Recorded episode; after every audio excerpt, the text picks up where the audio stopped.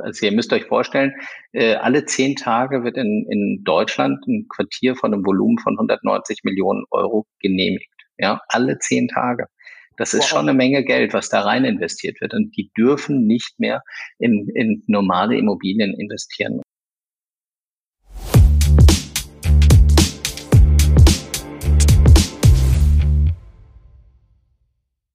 Herzlich willkommen bei Pflege Digital Jetzt, dem Digital-Podcast für die Pflegebranche mit Giovanni Bruno und Christoph Schneeweiß. Heute haben wir Thorsten Anstedt zu Gast. Er war früher Softwareunternehmer und treibt heute mit HumaQ das Thema Quartier in Deutschland voran. Was genau es mit dem Thema Quartier überhaupt auf sich hat und wie die Digitalisierung Einfluss darauf nimmt, darüber reden wir heute mit ihm. Hallo Thorsten, hallo Giovanni. Ja, hallo Chris, hallo Giovanni. Hallo Christoph, hallo Thorsten, schön, dass du da bist. Sag mal, Thorsten, ähm, wie kommt man als Softwareunternehmer zum Thema Quartiersentwicklung? Also kannst du uns mal kurz erklären, woher du eigentlich kommst? Ja, also äh, ja, erstmal vielen, vielen Dank, dass ihr mich eingeladen habt. Äh, ich finde euer, euer Format ja sehr, sehr spannend und äh, äh, freue mich, ganz, ganz viele Podcasts von euch zu hören. Mal spannend. Also, also woher komme ich eigentlich? Also äh, Softwareunternehmer hast du gerade gesagt, aber es ist eigentlich so, dass ich äh, aus der Betriebswirtschaft komme und bin dann in die in den in den Bereich Software gekommen und äh, damals hatten wir, das war Anfang der 2000er, fingen wir schon, wir haben eine KI-basierende Software entwickelt, äh, was äh, für heute auch für mich wichtig ist. Und zwar hatten wir äh, eine Videoanalyse-Software entwickelt, basierend auf KI. Ähm, das heißt also, äh, wir konnten schon Menschen detektieren oder konnten unterscheiden zwischen Menschen, äh, Auto und äh, Haustieren zum Beispiel. Äh, und äh, haben die Software dann, wie gesagt, Anfang des, äh, der 2000er entwickelt. Das war auch ganz witzig, äh, als wir die Idee hatten und sind damals zu Siemens gegangen. Ähm, und haben gesagt, hey, guck mal hier, hier haben wir eine schöne Software. Äh, und das war ganz interessant, weil die haben uns damals total ausgelacht und haben gesagt, okay, komm, geht heim äh, was bist du? Du bist doch gar kein Softwareentwickler. Und äh, äh, ja, drei Jahre später, äh, ich kürze mal ab, waren wir, äh, waren wir Software of the Year worldwide. Ähm, und vier Jahre später gab es diese Abteilung von Siemens nicht mehr. Ja, also das war ganz, äh, also dann sieht man, dass diese großen Schiffe diese oftmals sehr, sehr äh, arrogant sein können und ein bisschen überheblich und dass wir äh, kleinen Schnellboote dann doch äh, äh, doch sehr, sehr effizient sein können. Und das hat sehr viel Spaß gemacht. Und von der Idee habe ich dann knapp zehn Jahre lang, haben wir dann das aufgebaut, hatten dann über 900 Partner weltweit. Und äh, das haben wir dann, äh, wie man so schön sagt, auf Neudeutsch, äh, einen schönen Exit hingelegt. Und das Unternehmen gibt's immer noch, aber das dann heute in israelischer Hand. Ja, und äh, da haben wir spannende Sachen entwickelt. Und ähm, Genau, und sind dann, äh, bin ich dann eigentlich in das äh, Thema immer noch Hard- und Softwareentwicklung äh, äh, weiter, bis ich dann zu einem holländischen Unternehmen kam. Und dieses holländische Unternehmen, äh, äh, das äh, hatte sich äh, tatsächlich, das ist eine große Gruppe, äh, die hat sich tatsächlich mit dem Thema äh, Pflege, ähm, Pflege, also ähm, Sensorik äh, beschäftigt, ist da auch ein Marktführer bis heute und äh, da dann eben im Bereich äh, Altenpflege, aber auch äh, äh, Eingliederungshilfe. Ja, und das hat mich so fasziniert, ähm, dass ich gesagt habe, boah, das ist toll, äh, da möchte ich gerne mehr machen und mehr lernen und äh, habe dort dann die Geschäftsleitung übernommen und habe das äh, dann auch teilweise nach Deutschland gebracht und das Unternehmen weiterentwickelt. Genau, da war, muss man dazu sagen, das erste Mal, dass ich äh, in Berührung gekommen bin oder in Kontakt gekommen bin äh, mit dem Thema Quartier. Also das war die erste Station Quartier. Und zwar ähm, habe ich da einmal, äh, da reden wir sicherlich später auch nochmal kurz darüber, habe ich Joste Block kennengelernt, also den Gründer von äh, Bürzorg und äh, dann eben halt auch die erste Quartiers, die, die erste digitale Quartiersplattform. Und das hat mich total fasziniert und ich glaube auch schon so ein bisschen geprägt.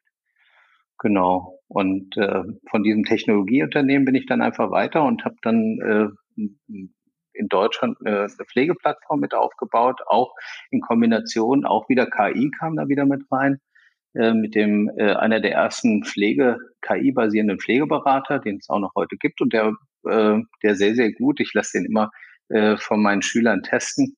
Und, äh, und die, äh, die sind immer total faszinierend, äh, dass, äh, dass das auch funktioniert. Genau. Und äh, ja, wie soll ich sagen? Und dann, äh, äh, jetzt habe ich es aber auch gleich, nämlich äh, dann habe ich in, in einem ersten Gespräch mit einer Kommune, ähm, äh, kamen wir irgendwie mal auf das Thema Quartier und die haben dann gesagt, ja, wir wollen jetzt ein Quartier entwickeln. Und dann habe ich äh, gemerkt, dann habe ich denen einiges aus Holland erzählt und auch von meinem eigenen Quartier, weil ich bin nämlich auch selbst seit mittlerweile sechs Jahren ehrenamtlich äh, tätig in meinem eigenen Quartier, weil mich das so fasziniert hat, habe ich ein eigenes äh, mitentwickelt und äh, habe dann gemerkt, dass da so eine Riesenleidenschaft ist und äh, dass dann so eine so eine Flamme in mir entzündet ist und ich dann gesagt habe, boah, das das will ich unbedingt vorantreiben, das Thema. Ähm, und dann auch nicht nur ehrenamtlich, sondern eben halt auch professionell. Das war eigentlich so, äh, mhm. also auf die ganz, ganz schnelle Art und Weise, äh, dass ich das Thema Quartier einfach vorantreiben würde. Und ich habe es nicht alleine gemacht, das will ich gleich schon erwähnen, weil ähm, ich habe dann gesagt, nee, ich möchte es gerne äh, mit äh, Anna, Anna Barth, äh, mit Anna Barth habe ich das dann jetzt äh, äh, letztendlich äh, gemeinsam entwickelt. Also ähm, das Format Huma Q und äh, genau, das ist eigentlich das Thema. Sehr, sehr beeindruckend. So kam ich zu Huma Q. Hm, sehr beeindruckende Story auf jeden Fall. Ähm, Thorsten, für alle Zuhörerinnen da draußen, die jetzt gerade das erste Mal Quartier hören oder vielleicht nur mal so am Rande mal was vom Quartier gehört haben, erklär doch mal ganz kurz, was ist eigentlich ein Quartier und was sind eigentlich so die Vorteile eines Quartiers, gerade im, Betracht, äh, wenn man sich den, äh, den, den Fachkräftemangel auch äh, in Deutschland oder generell auch auf der Welt anschaut. Ist ja nicht nur bei uns so, dass sich das gerade entwickelt, der demografische Wandel. Ähm, was ist ein Quartier und warum, warum ist das so, so vorteilhaft, sich darauf zu konzentrieren?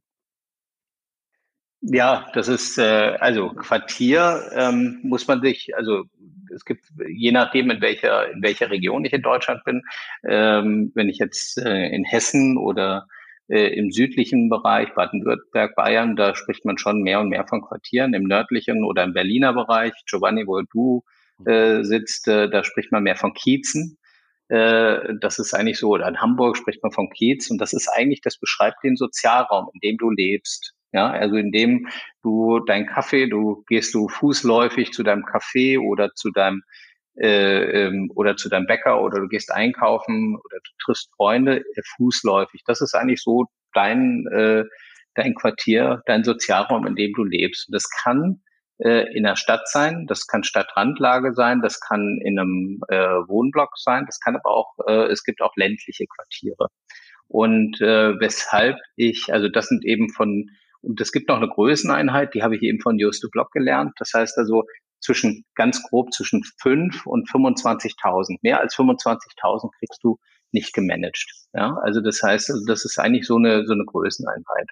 Hm. Und die Motivation, weshalb ich gesagt habe, nee, äh, Quartier ist oder kann auf jeden Fall eine Lösung sein, ist, dass wir, äh, wir wissen, der demografische Wandel, wir sagen das immer so, das klingt auch schon mittlerweile so abstrakt und abgedroschen, aber wenn man sich das äh, bewusst macht, dass wir, äh, ähm, dass wir heute schon, ich sag mal, die Zahlen, die gehen ja auseinander, zwischen 80 und 150.000 Pflegekräfte fehlen, ähm, ist es so, dass uns äh, und in fünf Jahren, in fünf Jahren gehen 50 Prozent der Pflegekräfte in Rente.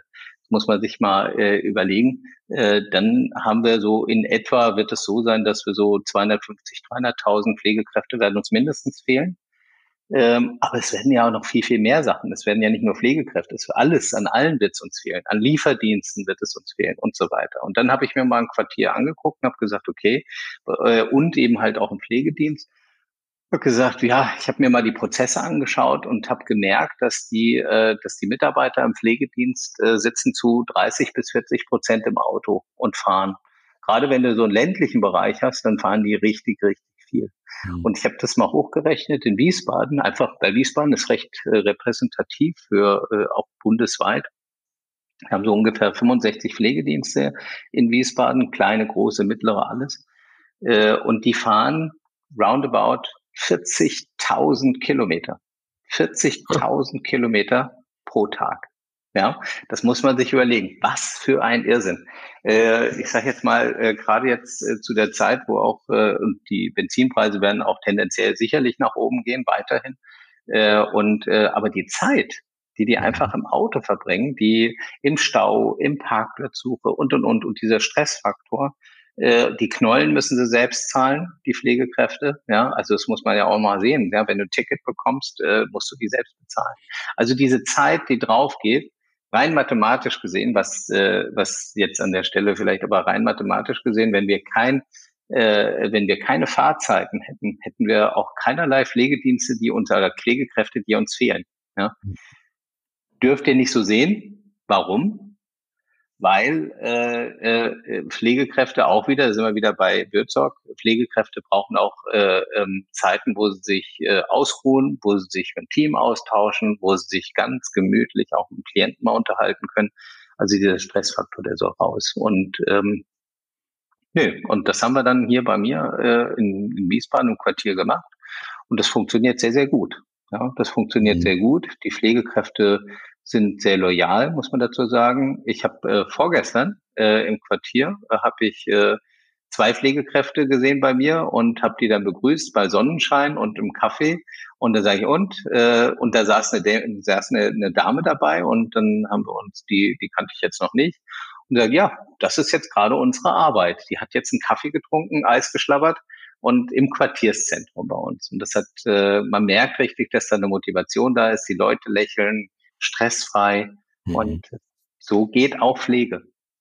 Das ist recht ganzheitlich gedacht. Ne? Das sind alles sehr kurze Wege, alles ist quasi an einem Ort. Es ist äh, für jeden so viel da, dass er es braucht, dass man nicht, äh, nicht, nicht weit reisen muss. Allein wenn ich an die Park, Parkplatzsituation in Berlin denke, ja, Parkplätze in Berlin finden, das ist der Horror. Und dann noch diese ganze, und wie viel Geld du eigentlich brauchst für die Tickets hier, für die Knöllchen da. Das macht auf jeden Fall ziemlich Sinn, da im Quartier zu arbeiten. Wohnen die Leute eigentlich auch ja, im Quartier?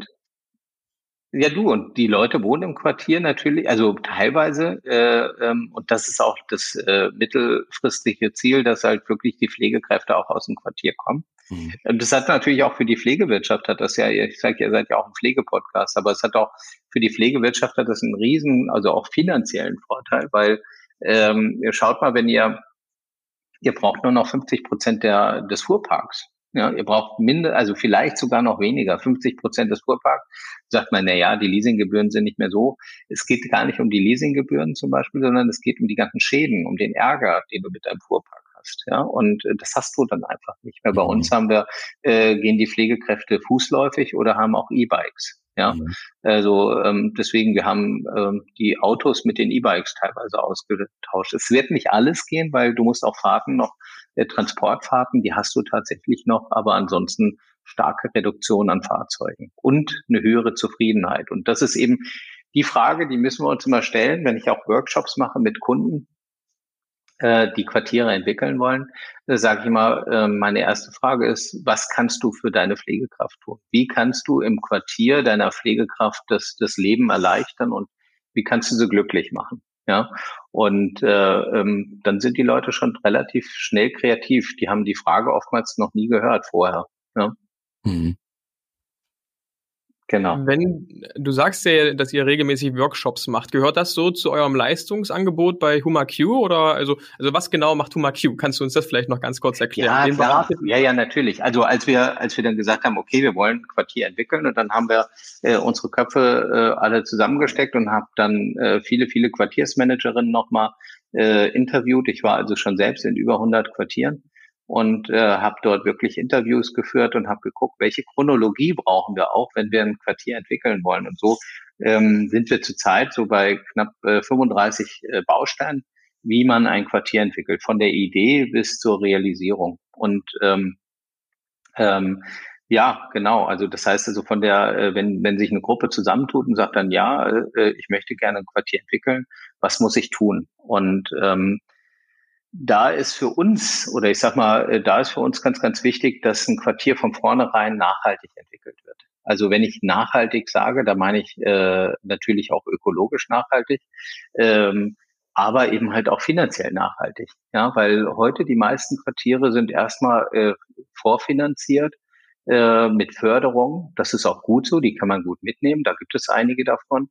Ähm, aber nach zwei, dieses sind meistens so zwei bis fünf Jahresförderungen. Und danach ist dann, äh, äh, ja, dann ist dann, klafft dann ein großes Loch und dann entweder wechseln dann vorher schon die Quartiersmanagerinnen, die suchen sich einen neuen Job und dann ist da, klafft da eine große Lücke und das ist auch ein Vertrauensverlust. Also man muss immer sehen, das ist ein Vertrauensverlust zu den Bürgern, äh, die dort, äh, die dort wohnen im Quartier, die das lieb gewonnen haben, die das geschätzt haben und dann auf einmal ist es nicht mehr da und das ist dann schon ein großer Rückschlag und der darf nicht passieren. Und ähm, wir sagen, Quartiere können durchaus profitabel sein. Ja, also und ähm, und Quartiersmanagerinnen, äh, die können durchaus auch Geld verdienen. Das ist auch äh, vollkommen legitim. Und äh, wir zeigen äh, äh, den äh, Quartiersakteuren oder die, die gerne Quartiere entwickeln wollen, wie sie Geld verdienen können im Quartier. Und mhm. äh, viele denken am Anfang, nee, das geht doch gar nicht, ja, weil die denken von der Sozialarbeitsseite, ja, also äh, Sozialstadtförderung und wir machen Integration und Migration und aber wenn wir hier über Pflege sprechen, Altenpflege, äh, äh, ist es durchaus möglich, äh, im Quartier Geld zu verdienen. Ja. Genau. Und das ist eigentlich so äh, unser Unterscheidungsmerkmal, dass wir sagen, wir, wir entwickeln gemeinsam mit, äh, mit Trägern zum Beispiel oder Wohnbaugesellschaften entwickeln wir Quartiere, äh, stellen Businesspläne auf, ähm, machen äh, mit den Business- und Förderpläne, machen eine sogenannte äh, Quartierspotenzialanalyse, dass ich also wirklich sehen kann, wie kann ich mein Geschäft im Quartier aufbauen äh, bilden die Quartiersmanagerinnen aus. Also wir haben eine richtige Akademie äh, und auch einen Lehrplan dafür. Äh, und dann coachen wir und dann schauen wir, dass wir ähm, dass wir die Quartiere äh, unterstützend, begleitend mit aufbauen. Und äh, der, äh, ich sag mal, viele fangen auch schon mal, wie gesagt, manche fangen äh, den ersten vor dem zweiten Schritt. Also wie gesagt, die, es gibt dann so eine Chronologie und die Digitalisierung. Ihr habt ja auch schon vorhin von der Digitalisierung gesprochen. Die Digitalisierung fängt dann erst ein bisschen später an. Ja, also das heißt, äh, eigentlich, wenn alles schon, also wenn die Quartiersmanagerinnen da sind, die Begegnungsstätte ist aufgebaut, und dann fängt erst die Digitalisierung an. Weil viele fangen an, oh, ich habe schon eine Quartiersplattform und loslegen wir. Sagen, nee, das geht so nicht. Weil ihr braucht ja die Nachbarn. Das soll ja, ihr braucht die Nachbarn, ihr braucht die Bürger, die das, äh, die das Quartier dann auch äh, digital mit Leben füllen. Genau. Du hast, du hast äh, kurze Zwischenfrage. Du hast gerade Wiesbaden erwähnt, äh, also mein ja. Quartier in Wiesbaden. Ne, das war so. Und dachte ich mir, Moment mal, ist also so wie sich das anhört, ist ja quasi schon ein Quartier im Aufbau in Wiesbaden. Ja, wir haben sogar noch mehr Quartiere in Wiesbaden. Also wir mhm. wir sind seit 2016 dran äh, und mittlerweile wir haben äh, äh, knapp acht Quartiere in Wiesbaden. Ja, äh, vorher fast nichts. Also wir haben ältere Quartiere, die aber eher aus der Sozialstadt äh, entspringen. Ja, äh, also sprich äh, Integration, Migration, äh, ähm, ähm, Familienarbeit, äh, Jugendarbeit, äh, aber nicht eben die Seniorenarbeit. Und ähm, das haben wir seit 2016 bauen wir die pflegerische Arbeit, die Senioren und die pflegerische Arbeit auf und äh, fangen äh, oder haben auch mit der Digitalisierung begonnen. Das heißt also, wir gucken in Quartiere rein, äh, sagen, hey, welche Art von Digitalisierung braucht ihr eigentlich? Ja, ähm, bei manchen Quartieren, äh, da geht es eher um die digitale Teilhabe oder um die Teilhabe an sich, also die Einsamkeit. Ähm, bei manchen geht es tatsächlich äh, um die Versorgung. Ja, also wenn du jetzt in der Stadt bist, da hast du meistens Hausärzte und da ist es eher weniger ein Thema, dass du ein Hausarztproblem hast. Bist du ein bisschen mehr in dem ländlichen Bereich, so wie wir es auch haben. Äh, ähm, da haben wir eine große Unterstützung von einer Hausärztin, die das dann auch mit initiiert hat. Hier fangen, da haben wir ganz klar, haben wir Haus, digitale Hausarztbesuche, also Telemedizin haben wir dort. Äh, Telepflege äh, fängt bei uns auch schon an. Ähm, und dann haben wir auch noch, äh, ich sag mal, soziale Brennpunkte, wo es äh, zum Beispiel äh, in deren Region noch nicht mal einen Hausarzt gibt. Mhm. Ja, also die, da, da siedeln sich keine Hausärzte an, weil sie sagen, das ist kein Geschäft für mich. Ja, also da verdiene ich kein Geld.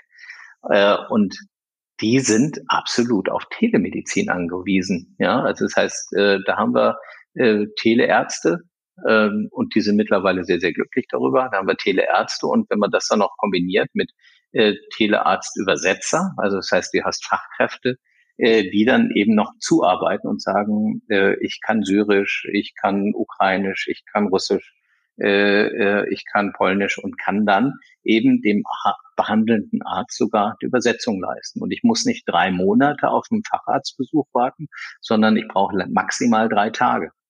Ja, und äh, wenn, wenn das die Menschen verstanden haben, dass die Telemedizin eigentlich ziemlich genial ist, dass ich nicht drei Monate auf einen, warte, auf einen Termin warte, sondern über Telemedizin drei Tage maximal, äh, dann fällt der Groschen bei den meisten. Das ist ja kein, oh, wie genial ist das denn? Ja, ich hatte eine Pflegekraft, äh, äh, wir sind ja bei der Pflege, ich hatte eine Pflegekraft, die wollte nämlich einen, einen Arzt, einen Facharztbesuch, weil das Desinfektionsmittel äh, die Finger einfach ausgetrocknet hat und sagt dann, hey, ich kann nicht drei Monate warten.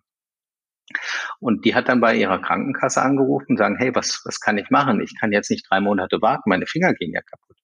Und die haben gesagt, ja, ruf doch einfach bei der Teleklinik an. Und dann äh, hat sie sich die App runtergeladen, Termin ausgemacht und dann äh, einen Termin bei der Teleklinik gemacht und äh, war mega zufrieden mit dem mit der mit der Beratung. Das Einzige muss man dazu sagen, die musste den, das Rezept erstmal selbst bezahlen, aber die Beratung, die ging über die Krankenkasse. Und, äh, und das ist eigentlich der Trend, dass man sagt, mhm. hey, ich habe hier einen Wahnsinnsvorteil durch die Digitalisierung. Beschleunigt auch, genau. ne? Viel kürzere Wege, beschleunigt, personalisiert. Es geht so schnell alles. Ja, ja, ja. Wir dürfen nicht warten, ehrlich gesagt, auf äh, mhm. die Ärzte. Es gibt ja viele Verhinderer in der Branche, jetzt nicht nur in der Pflege, sondern auch äh, in der Medizin, die einfach keine Lust haben oder Ängste haben. So, mhm. es ist viel einfacher eigentlich und man kann eigentlich auch viel, viel Datenschutz. Ja, es war auch viel Unsicherheit in, in der mhm. Datenschutz, äh, im Daten, im Bereich Datenschutz. Das verstehe ich schon. Aber mittlerweile sind die Sachen geklärt und wenn du die richtige Plattform nutzt, kannst du durchaus Hausarztbesuche machen. Das ist gar kein Thema. Also, und du kannst tatsächlich, wenn du es auch ein bisschen klüger angehst, kannst du da viel mehr Geld verdienen, weil wenn du überlegst, einen Hausarztbesuch, äh, äh, wenn du einen realen Hausarztbesuch hast, dann kriegst du vielleicht vier hin in der Stunde maximal oder vielleicht zwei. Äh, aber bei Telemedizin kriegst du die doppelte Menge. Das heißt also, du verdienst tatsächlich doppelt so viel, hast, kannst zu Hause sitzen. Äh, das klingt alles gut, muss man dazu sagen, aber da steckt ganz, ganz viel Aufbauarbeit dahinter und man muss es erstmal gelernt haben. Das heißt, mhm. äh, das weißt du aber auch, Giovanni, du kennst dich ja in dem Bereich aus Du brauchst dann jemanden auch, äh, das haben wir bei uns, wir haben so eine sogenannte NEPA, also eine mhm. nicht äh, ärztliche Praxisassistentin brauchst du dafür oder manche ne, haben die nutzen auch eine Vera. Und das sind eben so, so Aufbauarbeiten, so Pionierarbeiten, die man mhm. einfach erstmal leisten muss, um ein Quartier, äh, um Quartier aufzubauen. Und das ist eben, wie gesagt, das eine ist die Digitalisierung, Pflege äh, und äh, Gesundheit. Und das andere ist eben halt auch die digitale Teilhabe. Hm. Ja. Wir hatten ja in der letzten Folge ähm, mit dem Konstantin Rehberg von Lively gesprochen. Der entwickelt damit ja auch ein, ich sag mal, Quartierskonzept äh, in ein bisschen anderen Sinne, aber trotzdem ja etwas, was da auch ganz gut reinpasst. Und der hatte auch davon gesprochen, unter anderem, dass sie die Digitalisierung natürlich in der ganzen Kommunikation, nicht nur mit Ärzten, sondern auch mit ähm, Angehörigen und so weiter nutzen. Und die sind eben noch an ein paar Bausteinen weitergegangen, haben gesagt, okay, ähm, das Thema Smart Metering, also auch ähm, sowas spielt eine Rolle für die Sensorik, ähm, Armbänder zum Beispiel, die Stürze, Stür Stürze erkennen, das spielt eine Rolle für die, die ganzen Prozesse im Hintergrund, die ablaufen. Also die sind alle digitalisiert durch entsprechende Branchensoftware. Gut, bei denen mehr aus der Hotellerie als aus der Pflege, muss man dazu sagen. Was sind denn neben der Telemedizin bei euch noch ja, digitale Bausteine, die für ein modernes Quartier ähm, wichtig sind? Also auf jeden Fall, du hast es ja schon genannt. Also ich sage jetzt mal äh, äh, die Sensorik, aber auch die Sensorik zu testen. Das heißt also, wir haben äh, in jedem Quartier, was wir einrichten, gibt es auch so eine Art Demoraum. Ja, äh, bei den Holländer, äh, bei den Dänen sagt man so schön äh, die Living Care Labs. Ja, also die Stadt Hagen zum Beispiel hat ja auch ein schönes Living Care Lab. Ähm, und da äh, geht es einfach darum, dass äh, Menschen äh, Technologie erstmal ausprobieren. Also ob das jetzt unterschiedliche Apps sind, ja, oder ob das äh, äh, oder ob das Sensoriken sind, Sturzsensoriken. Ähm, Hausnotruf ist noch das Einfachste. Wobei Hausnotruf ist sehr spannend, weil Quartiere verdienen, wir, wir reden ja auch darüber, darüber, es soll ja auch nachhaltig sein, äh, auch finanziell nachhaltig und da spielt ein Hausnotruf und äh, die Sensorik dazu eine große Rolle, weil es eine Einnahmequelle Eine andere Einnahmequelle ist dadurch verbunden eben als Komplementärprodukt ist jetzt zum Beispiel die Schlüsselvorhaltung. Ja, da kann man gutes Geld verdienen. Also ein Quartier soll einfach auch sein Geld verdienen. Ja, ähm, aber wir haben auch andere Themen, ähm, wie ähm, wenn wir man muss sich das Quartier genau anschauen und sagen, was braucht eigentlich ein Quartier? Und wenn du jetzt zum Beispiel eine erhöhte Zahl hast von Menschen mit Demenz, dann, äh, dann sind eben Aktivierungs-Apps äh, sind gut. Die musst du aber erstmal schulen. Das heißt also, du brauchst eben für alle Digitalisierung brauchst du erstmal digital, sogenannte Digitallotsinnen. Ja, also für die niedrigschwelligen Themen. Ja, also ähm, ich unterscheide und da äh, muss man auch ganz klar, wenn wir über die Digitalisierung sprechen, äh, äh, im Quartier, äh, in eurem Sozialraum müssen wir ähm, unterscheiden zwischen Digitallotsen, weil Digitallotsen sind einfach die, die die soziale Teilhabe machen. Äh, dann haben wir aber auch noch das Thema Smart Home. Ja, die müssen Smart Home, das muss erklärt werden. Wie funktioniert eine Alexa? Wie kann ich das Licht einschalten? Weil Licht und Sturz, ihr wisst, äh, das hängt ganz, ganz nah beisammen. Dann sehe ich aber auch die AAL-Beratung, also Ambient Assist Living, die als Assistenzsysteme. Das sind ganz andere Berater, weil hier geht es um Förderung und Finanzierung. Ja, das kann eine Digitallotsin oder ein Smart Home Berater kann das gar nicht leisten. Und das vierte sind eben, äh, das sind die sogenannten digitaltechnischen Assistenten. Äh, das sind einfach äh, ähm, Assistenten, die und Assistentinnen, die eben halt auch im Bereich Pflege und Gesundheit digitale Lösungen, also die Gas und die Pass, also digitale Gesundheitsanwendungen äh, und digitale Pflegeanwendungen, dann eben auch vermitteln können. Weil das ist unglaublich wichtig, dass ich einfach weiß, hey, äh, auf welches Anrecht äh, hat oder was, was kann ich eigentlich meinem Quartiersbewohner bieten?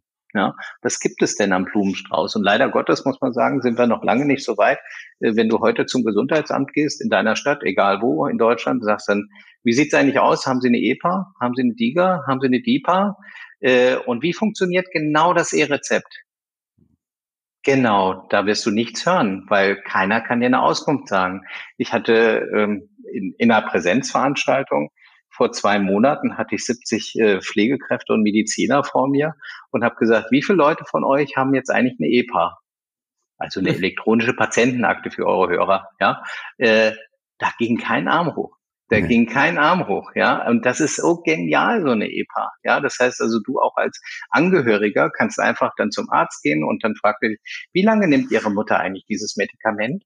Und dann gehst du rein und sagst dann, einen Moment, guckst kurz rein, sagst dann, ja, seit drei Jahren. Okay, super. Diese Frage, oder du bist nicht irgendwo beim Arzt und fragst dann, können Sie mir schnell noch den Arztbrief faxen? Nee, brauchst du nicht. Den hast du auf deiner, in deiner EPA. Die trägst du bei dir. Und das sind eben solche Themen oder oh, meine Mutter ist Burnout oder äh, ist äh, vom vom Pflegen brauchst du gar nicht. Also wir haben hier eine digitale Gesundheitsanwendung, was das Thema Burnout, was das Thema Tinnitus angeht. Das kriegst du ganz normal verschrieben. Ja? Aber ähm, wie gesagt, das sind eben solche Pionierarbeiten, die wir einfach, äh, die wir leisten müssen, alle miteinander, auch ihr mhm. mit eurem Podcast. Das müssen wir vorantreiben. Das ist die Digitalisierung. Ja, Wer da, finde ich, auch einen super Job macht, ist die Dagmar Hirche, um das mal hier kurz dazwischen zu äh, werfen. Also die hat ja auch so Versilberer-Runden ähm, mit ähm, Wege aus der Einsamkeit. Und also echt, ich beobachte das immer sehr, sehr genau bei LinkedIn und Co., was sie da genau machen und finde es immer wieder also wirklich inspirierend, ähm, wie sie und auch mit welcher Geduld sie diesen Menschen, die ja keine Digital Natives sind, ähm, dieses Thema näher bringt und vor allem auch mit einer ganz, ganz anderen Sprache, als wir sie wahrscheinlich jetzt gerade verwenden würden, äh, näher bringt. Ja. Also das ist echt eine äh, ne, ne super schöne Sache. Und sag mal, Thorsten, ähm, habt ihr da denn bestimmte Software oder bestimmte ja, Hardware-Lösungen, also auch gerne beim Namen nennen, die ihr öfter mal in den Quartieren unterbringt. Also wenn jetzt zum Beispiel jemand mal von außen sagt, hey, ähm, wir arbeiten auch gerade an einem Quartier, ähm, wir suchen gerade eine Lösung für unsere Sensorik zum Beispiel. Ähm, gibt es denn da empfehlenswerte Sachen auf dem Markt oder müssen die alle noch entwickelt werden? Nein, nein, also ähm, vielleicht erstmal deine erste Frage noch oder dein, dein was Dagmar Hilche angeht, ich muss absolut sagen, also Dagmar Hilche, die hat ja mittlerweile schon, äh, ich glaube, fast 10.000 Seniorinnen ausgebildet, also äh, Hut ab. Äh, und Dagmar kenne ich und Dagmar, also an der Stelle, äh, sie macht einen tollen Job und sie ist für uns alle, glaube ich, ein ganz, ganz großes Vorbild. Also äh, und das vor allem hört sie ihren Leuten zu. Ja, und das ist, äh, glaube ich, auch wichtig. Also als ich mit meinen Senioren in meinem Quartier gefragt habe, wollt ihr Digitalisierung? Genau. Nein. da hat keiner gesagt, ja, ja. Und äh, genau das. Und dann habe ich gesagt, ja, was wollt ihr denn eigentlich? Mhm. Und dann haben die gesagt, wir wollen Kultur, wir wollen politisches Lesen, wir wollen einfach Gesellschaft, ja. Und dann sage ich, okay. Und dann hatten wir nämlich, äh, ähm, ähm, dann haben wir nämlich die gute Stunde eingeführt. Die gute Stunde, das ist ein digitales Dialogformat äh, wo wir also nicht einfach Fernsehen und dann könntest du auch Netflix sehen oder einfach äh, sie vom Fernseher setzen, das bringt ja gar nichts, sondern äh, dann haben wir ein digitales Dialogformat entwickelt, wo wir wirklich Künstler, die ja auch jetzt gerade zu Corona-Zeiten, äh, die, wo wir Künstler zusammengebracht haben äh, mit Senioren. Und äh, äh, und das hat unglaublich gut oder es funktioniert bis heute unglaublich gut. Also von mhm. der Seite, äh, dann haben wir, also ob wir Konzerte äh, veranstalten, Wunschkonzerte, ähm, Poetry Slammer, ähm, und und und. Also äh, Kunst äh, also Museumsbesuche. Ja wir hatten vor äh, vor drei Wochen hatten wir eine äh, hatten wir eine äh, Kunsthistorikerin aus New York live zugeschaltet von der MoMA.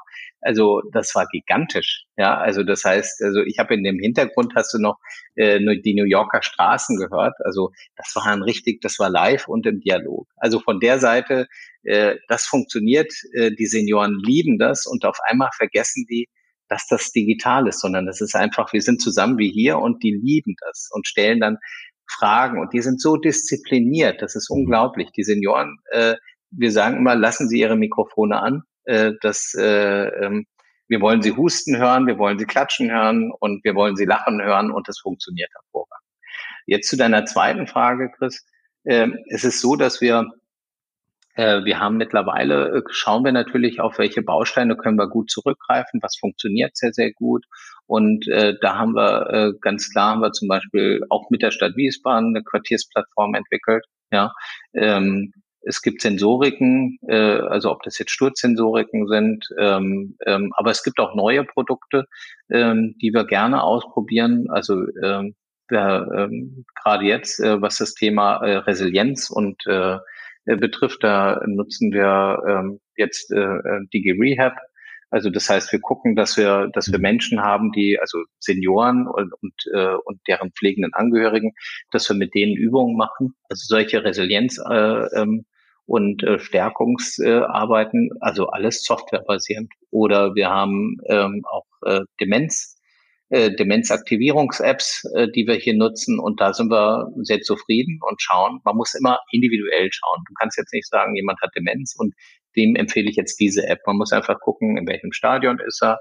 Also es ist immer ein bisschen mit Arbeit verbunden, aber das ist dann auch viel, viel effizienter. Dann weiß man auch, das passt genau zu dieser Person. Super genau. spannend. Gerade so, was ich auch in der das Pflege... macht total viel Spaß generell entwickelt. Also Thorsten, bist ja auch bei, ich meine, wir sind ja alle drei bei Care for Innovation auch Mitglied. Das ist ja auch immer sehr, sehr spannend, was, was da aus dem Verein kommt, ne? Care for Innovation, der Verein für Innovation in der Pflege. Aber Thorsten, eine Frage, du hattest vorhin ein Stichwort genannt, das waren die Pioniere, mit denen du dich ja immer an einen Tisch setzt und so und auch austauscht.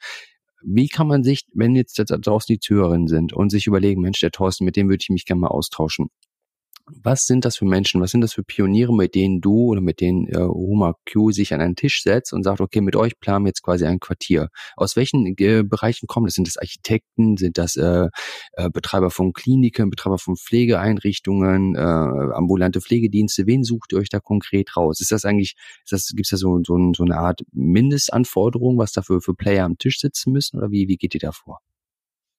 Also prinzipiell unterstützen wir, also ich habe ja äh, ähm, äh, auf meiner Karte steht ja auch gleichzeitig nicht nur Geschäftsführer, sondern auch Quartiersaktivist. Mhm. Und äh, prinzipiell unterstützen wir jeden, der sagt, hey, ich möchte da gerne was entwickeln.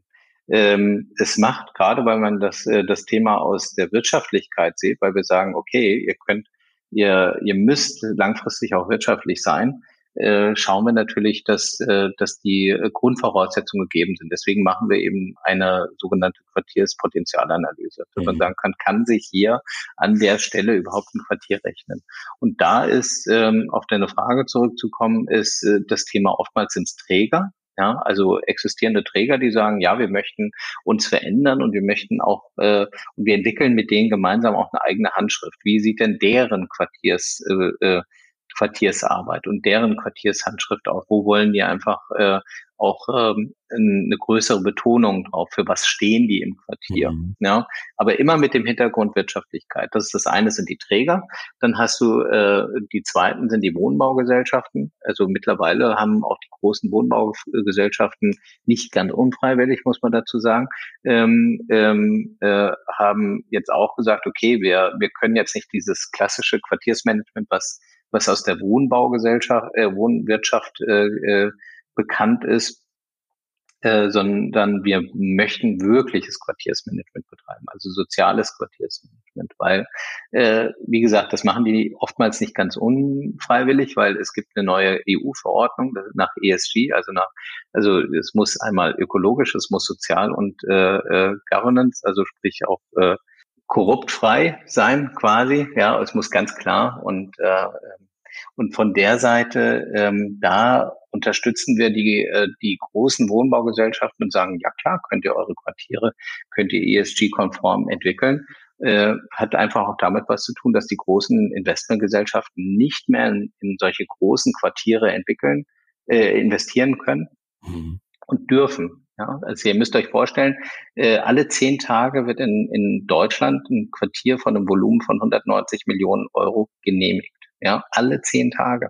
Das ist wow. schon eine Menge Geld, was da rein investiert wird. Und die dürfen nicht mehr in, in normale Immobilien investieren. Und ähm, da kommen wir eigentlich zu, zur, äh, zu dieser Spezialgruppe, diejenigen, die jetzt, ähm, äh, die jetzt äh, betreutes Wohnen, zum Beispiel Servicewohnen, betreutes Wohnen und von dort aus, das ist eigentlich prädestiniert, von dort aus äh, kann man, äh, das ist quasi so eine Art Basis, kann man Quartiere entwickeln, dass man sagen kann, ich habe hier eine Basis vielleicht von, ich sag mal ganz grob, von 60 bis 100 äh, Servicewohnungen und von dort entwickle ich dann das Quartiersmanagement. Damit habe ich schon einen ganz, ganz großen Teil der Finanzierung genehmigt ja, und äh, durchgekriegt. Das ist eigentlich so, das ist ganz grob, das sind die Betreiber und die Kommunen selbst, ähm, die haben auch, die kommen, mittlerweile kommen mehr Kommunen als äh, Träger gerade auf uns zu und sagen, hey, wir brauchen Hilfe äh, es sind so viele Leute, die auf überlegt, alle zehn Tage äh, kommt ein neues äh, Quartier auf äh, in Deutschland und sagt, hey, wir, was müssen wir denn eigentlich beachten? Auf, wo, ist es denn sozial und wie kriegen wir das nachhaltig entwickelt? Und deswegen sind die Kommunen sind äh, ein Großteil unserer Auftraggeber heute und äh, die die beraten wir.